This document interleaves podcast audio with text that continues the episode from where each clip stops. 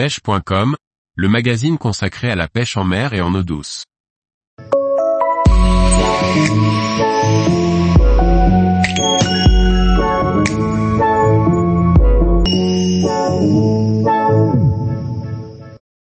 Pêche du bar à gratter, au ras des roches avec des leurres planants.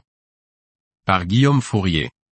Le bar se recherche dans les roches à l'aide de petits leurres souples que l'on anime au ras des anfractuosités rocheuses, quitte à accrocher de temps en temps. Une pêche tactile et efficace. Les bars mordent parfois en pleine eau lorsqu'ils sont en chasse sur des poissons nets. Ils sont alors actifs en surface ou à mi-hauteur. Mais généralement ils sont en quête de leur nourriture du quotidien, les crustacés. Il y a toujours du crabe et de la crevette en digestion dans l'estomac d'un bar. Ces friandises sont ramassées par les bars au cœur des roches, dans les failles rocheuses.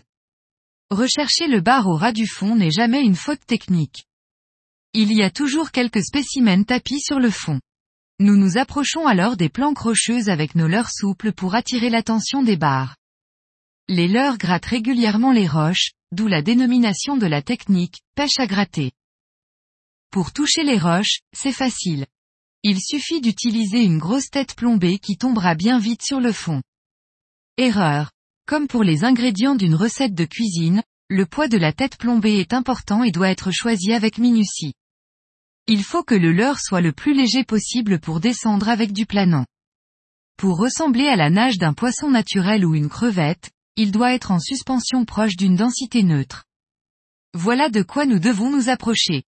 Pour que le leurre descende tout de même mais avec du planant, partez d'une tête d'un poids de 1 g par mètre de profondeur pour un slug ou un EEL, lançon, et 1,5 g par mètre pour un shad dont la queue vibrante ralentit la descente et diminue le ressenti. Il est en effet primordial de contrôler la descente du leurre.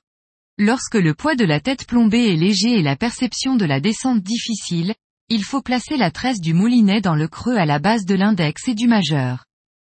Cette zone sensible permet de laisser la tresse filer sans ralentir le leurre, mais tout en gardant une petite tension dans la ligne. Cette tension permet d'être alerté dès que le fil s'arrête et ne chatouille plus la base des doigts. La descente s'arrête lorsque le leurre arrive au fond ou lorsqu'un bar attaque. Le bar ne croque pas sa proie, il l'aspire et la gobe. Ainsi, les touches sont subtiles à ressentir et doivent être ferrées pour éviter que le bar ne recrache le leurre. Tous les jours, retrouvez l'actualité sur le site pêche.com. Et n'oubliez pas de laisser 5 étoiles sur votre plateforme de podcast.